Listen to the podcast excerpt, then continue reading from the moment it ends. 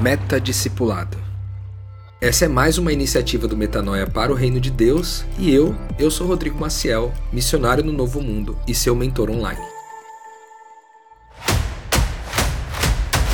E aí, galera, graça e paz é mais um sábado, mais um dia de meta discipulado aqui, a gente seguindo com o nosso plano de preparar você que tem a vontade no coração, que tem essa esse desejo de experimentar o discipulado de forma mais radical. E hoje a gente vai continuar um pouco o aprofundamento aí dos papos que a gente tem tido nas últimas semanas. É, a gente começou lá atrás falando sobre intenções, falamos sobre discípulos antes de Cristo, depois de Cristo, nós falamos sobre a banalização da palavra discípulo também, falamos sobre pré-discipulado, né, essa fase antes do discipulado, como que ela se dá, falamos sobre o chamado, falamos sobre o ofício de forma resumida a gente conversou sobre algumas considerações né, sobre a missão, falamos dos fundamentos, e aí a gente entrou na, no assunto da mensagem, né, que basicamente aí se dividia em três, que é a graça, a identidade e o reino. A gente fez um episódio para cada um. Aí nós fizemos um episódio aqui sobre a anti-mensagem, ou seja, algumas características aí de uma mensagem que, que rema contra esse movimento do reino de Deus. A gente falou sobre ser a mensagem, né? Que a, a mensagem ela é uma pessoa, então a gente incorpora essa pessoa e vive é, de acordo com essa mensagem, de forma que a gente prega muitas vezes sem palavras e, se necessário for, a gente usa as palavras. E na semana passada a gente falou um pouco sobre a fluência né, nesse evangelho, considerando mensagem e antimensagem, considerando que a mensagem é esse ser, a gente entrou nesse detalhe de, de ser fluente no evangelho. Hoje a gente vai conversar um pouquinho sobre um aplicativo, se é que a gente pode usar esse termo, um aplicativo espiritual para a gente continuar sendo fluente no Evangelho. Eu chamei esse episódio de Ande com o Tradutor Ligado e o objetivo é a gente compreender um pouquinho mais essa dinâmica de traduzir as coisas, traduzir o que as pessoas dizem, traduzir o que os nossos olhos veem para que a gente possa continuar desenvolvendo esse ofício de discípulo com um nível de qualidade mais elevado e com um, o coração bem alinhado nas perspectivas do reino de Deus. No episódio que a gente fala sobre o reino, né, a mensagem, o reino, é, a gente fala um pouquinho sobre esses óculos novos que nos dão uma nova tonalidade, uma nova vista para todas as coisas, uma ressignificação de tudo, né? E a gente disse na ocasião que é, os olhos falam apenas de um dos sentidos, mas a gente poderia falar dos cinco sentidos principais ou dos doze sentidos que já estão sendo estudados por aí. Se você quiser pesquisar um pouquinho mais sobre isso, você pode ir atrás dessa informação. Os doze sentidos, tem muita gente já desenvolvendo esse entendimento, né? Alguns deles são sentidos espirituais, são formas de perceber as coisas espirituais, né? discernimentos, e outros são físicos mesmo é, e todos eles eles trazem para nós comunicação, né? Eles trazem uma informação a respeito da realidade. Porém, essas informações que vêm, seja de pessoas, seja da matéria, né? Seja da natureza, de objetos, dos elementos como fogo, água, né? ar, terra, e mas também das ideias. Tudo isso vem para nós como informações captadas pelos nossos sentidos. Né? E aí, a partir de uma série de coisas, a partir da nossa história, a partir das nossas convicções, a partir das nossas crenças, a gente vai dar uma narrativa para isso daí, né? E por que que isso é relevante, né? Porque a forma como eu percebo a realidade é o que normalmente vai me inclinar a reagir em relação a ela. Né? E o que, que as escrituras dizem para nós, para que a gente não vive né, segundo a carne, a gente não avalia as pessoas mais de acordo com a carne, né, ou de acordo com a condição carnal delas, mas a gente avalia a partir do que elas são espiritualmente. E isso é bem importante da gente considerar, porque no processo de se, desse, do discipulado, como ele é um treinamento, né? É um, é um processo, é um ofício sobre aprender uma mensagem enquanto a gente vive essa mensagem e manifesta essa mensagem no mundo. De uma certa forma, enquanto eu estou fazendo isso, as minhas narrativas, os meus olhos sobre tudo que eu estou percebendo, tudo que eu estou vendo, elas são fundamentais, porque A forma como eu ler, que eu vou ler isso, é a forma que vai determinar minhas reações, certo? Então, quais são as nossas tendências é, humanas quando a gente está observando pessoas, coisas ou dinâmicas ou ideias, né? É a gente prestar algum julgamento, é a gente trazer à tona alguns preconceitos, é a gente é, desprezar aquilo, é a gente ter nojo, ou a gente até ter algumas fobias também, como por exemplo a homofobia ou a gordofobia e várias outras fobias que existem, né, que são ligadas aos preconceitos, mas são consideradas fobias.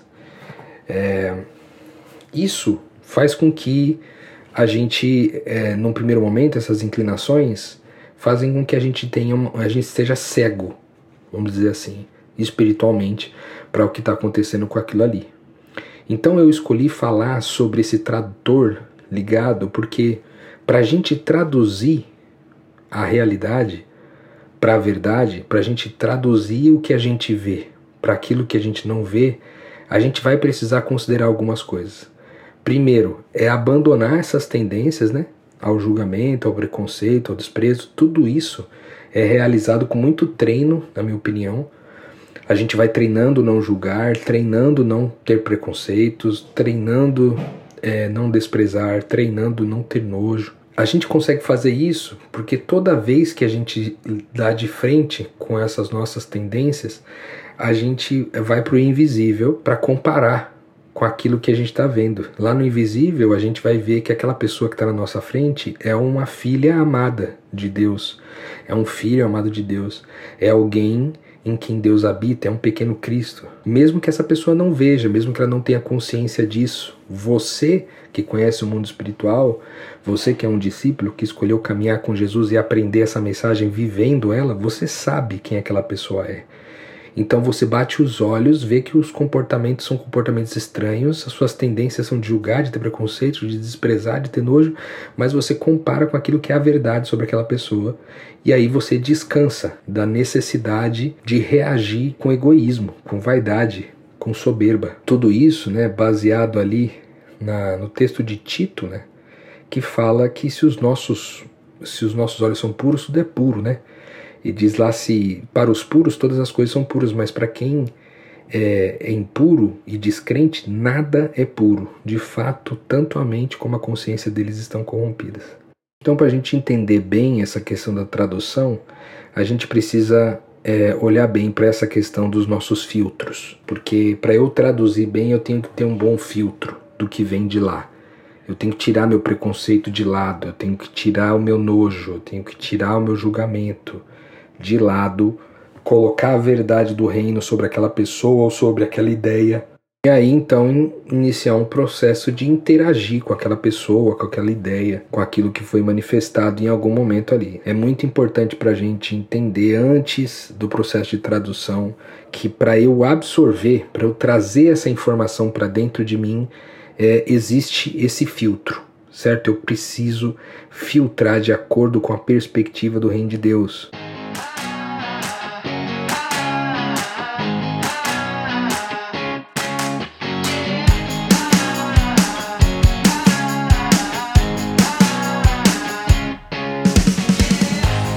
gosto muito disso, sabe por quê? Tem uma, uma figura milenar que fala de uma. Eu, já, eu acho que eu citei em algum momento, em algum podcast nosso aqui, são muitos, muitos episódios já, não tenho certeza, mas eu acho que eu citei sobre a, a, aquela visão milenar da água, que é uma cena onde uma mosca cai dentro de um copo de água pura. E nessa cena, é, o, os sábios se perguntavam, né? quem, o que, que aconteceu nessa cena? Foi a mosca que sujou a água ou foi a água que purificou a mosca? E a gente, no reino de Deus, entende que é a água pura que purifica a mosca que caiu ali. Então, se você tem olhos puros, se você é puro, então todas as coisas você vai ver como puro. Você vai participar dos processos de purificação dessas coisas, purificação não somente da coisa em si, como da narrativa sobre aquela coisa, das interpretações sobre aquela coisa, sobre aquela pessoa, sobre aquela dinâmica, porque os seus olhos são puros, então há uma, um, um filtro de pureza por onde tudo aquilo que você está sentindo, experimentando com seus sentidos passa. E aí, uma vez que eu entendi essa questão do filtro dos olhos puros, agora eu posso então começar a próxima fase, que seria entrar na questão da tradução mesmo. Né? A tradução, eu gosto de um texto que está em Romanos, no capítulo 8, 26 a 27, que ele fala lá que o Espírito Santo nos ajuda na nossa fraqueza, pois nós não sabemos como orar e segundo a vontade de Deus, mas o, o, próprio Espírito intercede por nós com gemidos inexprimíveis que não podem ser expressos em palavras. E o Pai, que conhece cada coração, sabe quais são as intenções do Espírito, pois o Espírito intercede por nós, o povo santo, segundo a vontade de Deus. Desse texto, eu queria fazer um recorte aqui do fato de que o Espírito Santo traduz as nossas orações para Deus. Eu gosto muito dessa perspectiva porque, como a nossa identidade é divina, assim como o Espírito traduz as nossas palavras para Deus, a gente também também tem essa característica na nossa identidade de traduzir as coisas. E por que eu estou falando isso? Porque se, se o, meu, o meu filtro dos meus sentidos ele é puro, então chegou uma informação pura aqui dentro e eu vou criar agora processos de tradução.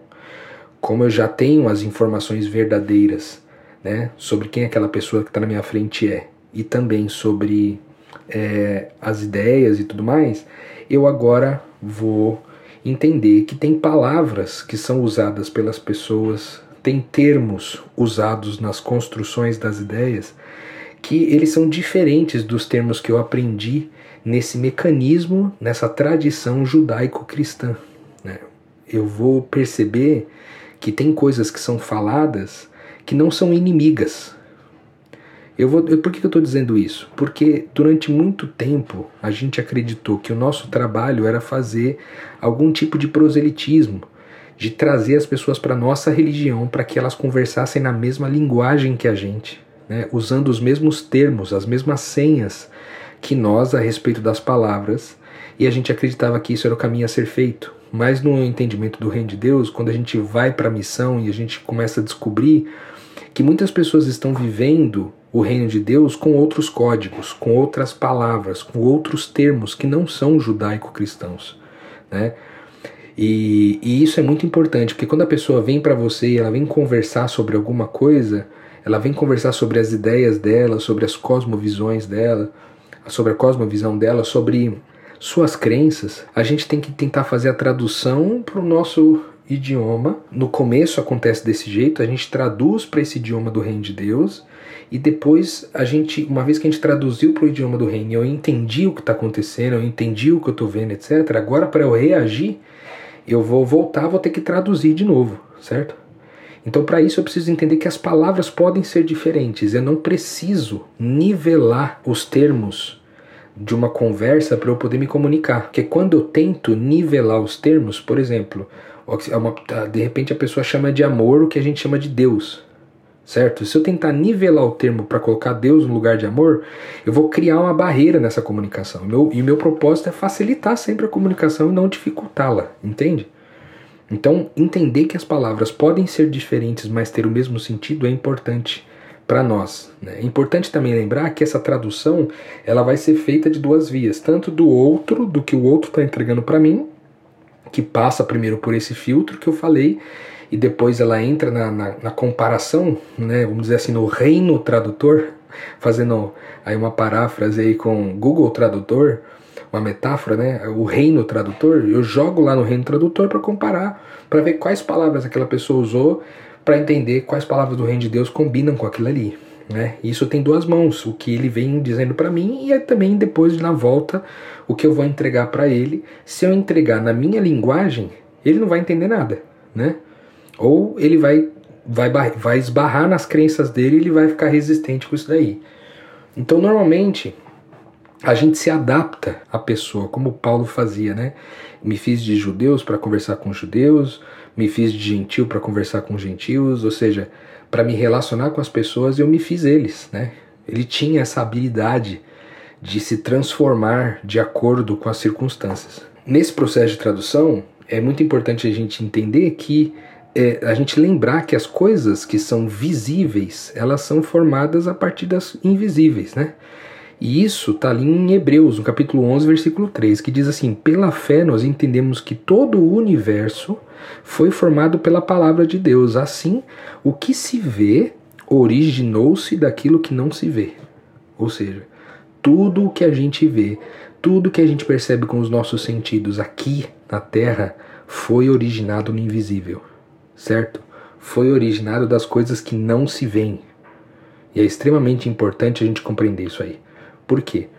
Porque nesse processo de trazer né, as informações de fora para dentro, filtrar, traduzir, etc., eu tenho que lembrar que tudo que eu estou vendo, tudo que eu estou sentindo, tem é, é, formação, início lá no mundo espiritual.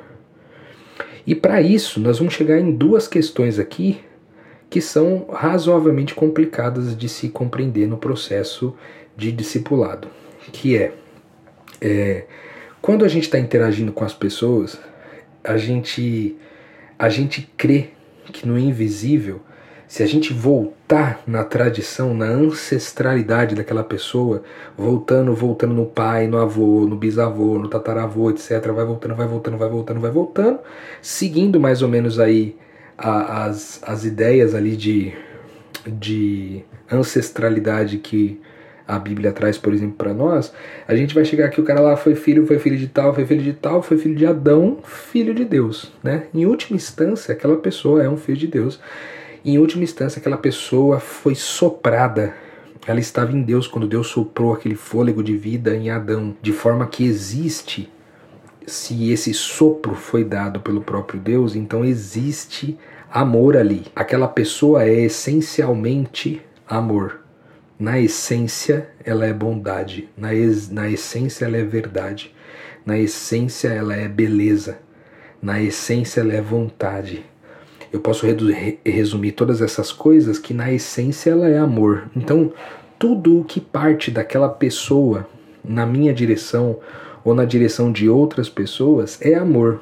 Só que tem um probleminha, que por conta da nossa natureza, da nossa condição caída, da nossa condição de pecado, por causa da nossa carne, por causa da nossa fraqueza, por causa da nossa soberba, da nossa, da nossa vaidade, mesmo partindo o amor daqui, o caminho até chegar no seu destino transformou muita coisa. Na verdade, não transformou, sujou, vamos dizer assim, contaminou aquela entrega, de forma que o que foi entregue lá na ponta é, foi entregue de forma incompleta.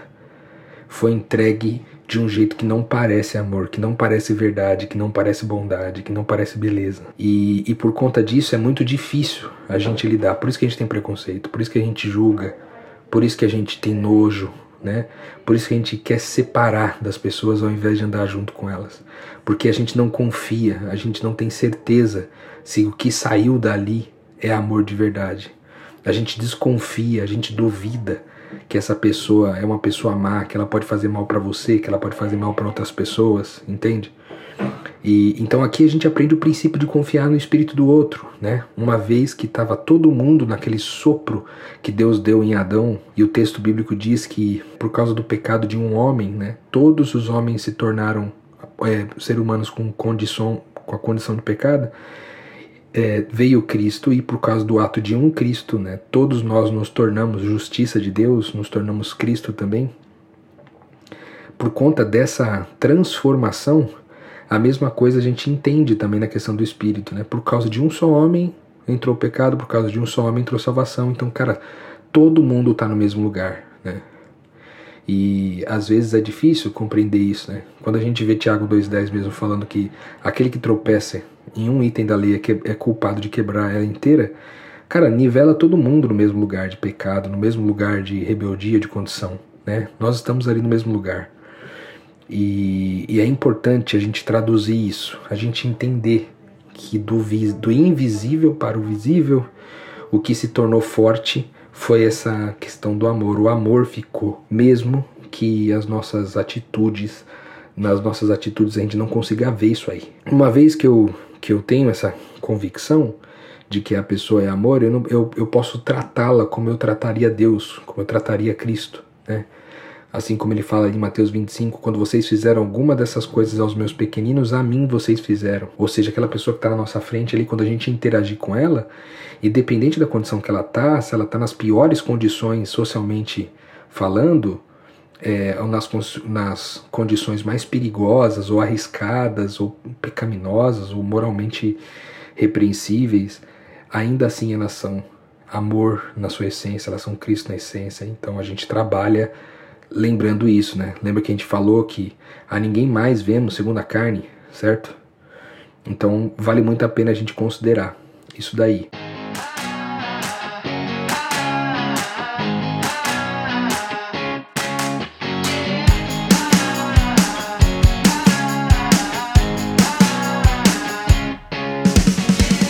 Depois que a gente então é, tem essa, essa, esse descanso sobre a pessoa é, no processo de tradução, a gente vai então crivar as ideias, né? Dessa conversa que você teve ou que você está tendo com essa pessoa, agora você vai crivar as ideias.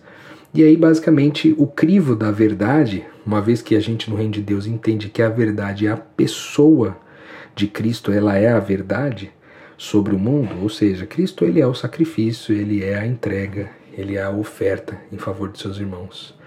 Ele é o propósito, ele é a criação em favor dos irmãos, né? Isso é o Cristo. É esse espírito de Cristo. Ele não é uma doutrina, ele é um espírito. Então, na hora de eu crivar a ideia, eu vou jogar esse filtro novamente, né? Para entender se aquelas ideias que estão sendo discutidas, se elas cabem dentro disso daí, se elas cabem dentro desse espírito de Cristo, porque daí elas serão verdade, sabe? E, e lembrando que é sempre um processo de tradução, não é para você comparar e desqualificar ou jogar fora o que a pessoa disse, mas é que isso aí está te auxiliando a você traduzir o processo, certo? Porque quando você devolver, daqui a pouco a gente vai falar sobre a reação, quando você devolver, você vai devolver na perspectiva correta, verdadeira. O espírito contrário a esse espírito de Cristo, já falamos por aqui também, que também não é uma doutrina, a doutrina do anticristo, vamos dizer assim, ele é exatamente o contrário daquilo que a gente falou aqui, que é o espírito do Cristo. O espírito do Cristo é sacrifício, entrega e oferta, né? é propósito, é criação em favor do irmão, né? e criação em favor de amar mais e melhor.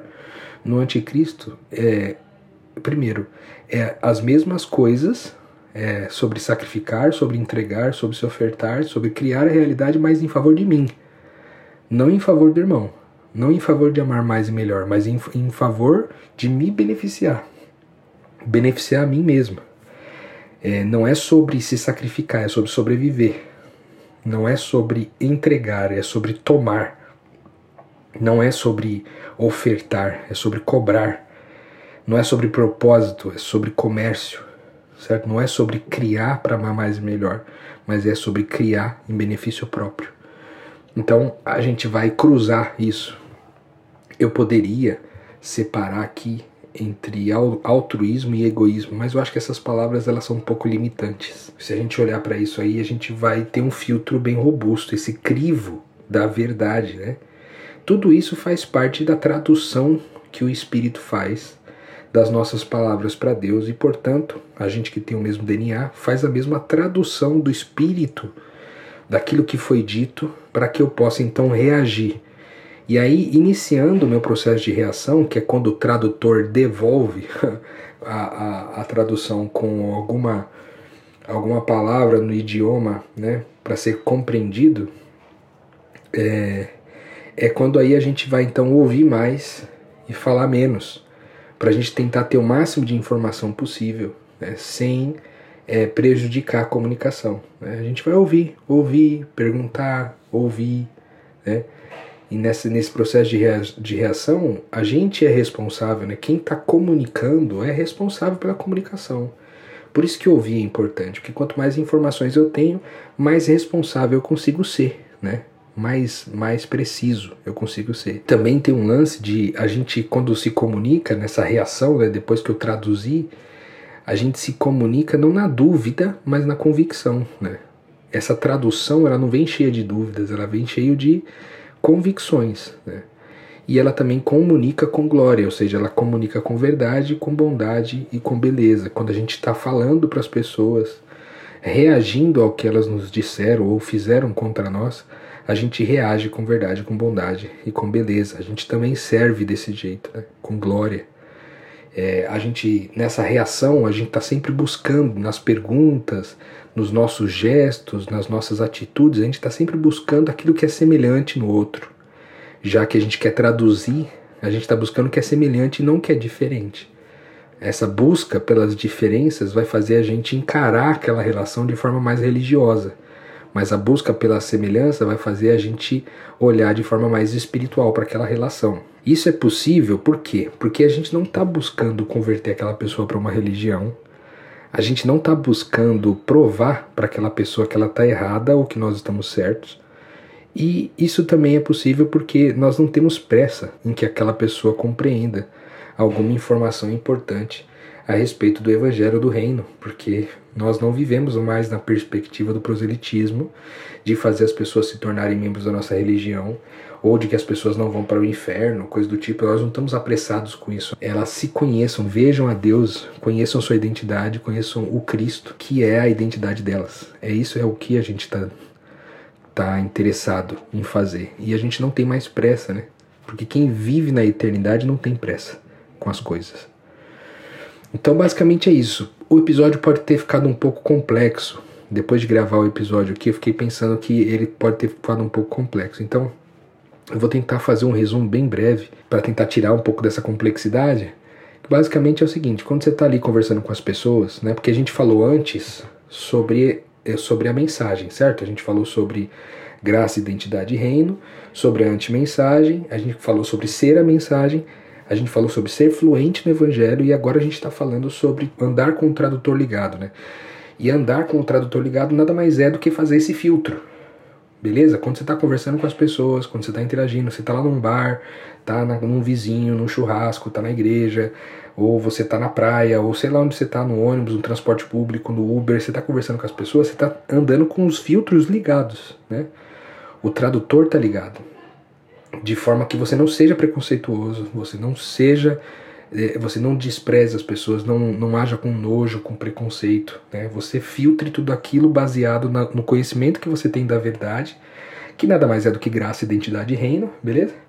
E tendo filtrado aquilo, agora você reage de uma forma é, com uma comunicação pensada, né, mais ajustada.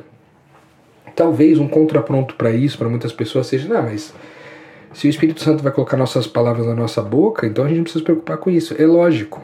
Se a gente quiser só descansar que o Espírito Santo faça tudo, ele vai fazer, beleza? Só que aqui no, no discipulado intencional, no meta-discipulado, a gente está tentando encontrar uma forma de viver o privilégio, o, a, maior quantidade possível de privilégios nesse processo de se tornar discípulos de Jesus, certo? Então, eu estou trazendo para você aqui as coisas que são é, que, que são compreensões minhas a respeito de, dos processos da minha vida de discípulo, para que você de repente possa utilizar aquilo que mais faz sentido para você. Eu acredito que esse tradutor, esse reino tradutor, ele ajuda muito a gente na hora de comunicar o evangelho porque a gente entrega uma comunicação, um gesto, um, um carinho, um afeto, uma palavra sempre é, ausente de preconceitos, de julgamento. E quanto melhor for a nossa comunicação nesse sentido, maior a chance que aquela pessoa tem de ver Deus no processo. E quem sabe, uma vez vendo Deus, possam de fato se entregar. Né? Então é para isso que a gente vive. Eu espero que esse episódio tenha te ajudado mais uma vez. Se você ficar com dúvida aí, cara, manda mensagem pra gente, podcastmetanoia.gmail.com ou nas nossas redes sociais, você entra lá no, na publicação a respeito do episódio de hoje, né? Ande com o tradutor ligado. Entra lá, coloca seu comentário e eu vou tentar responder você caso tenha ficado alguma dúvida. Beleza? A gente vai ampliar um pouco mais desses conceitos mais para frente, mas o mais importante eu acho que a gente conseguiu deixar por aí. Tá bom? Vejo você até lá. Fica com Deus. Sabadão é nós de novo.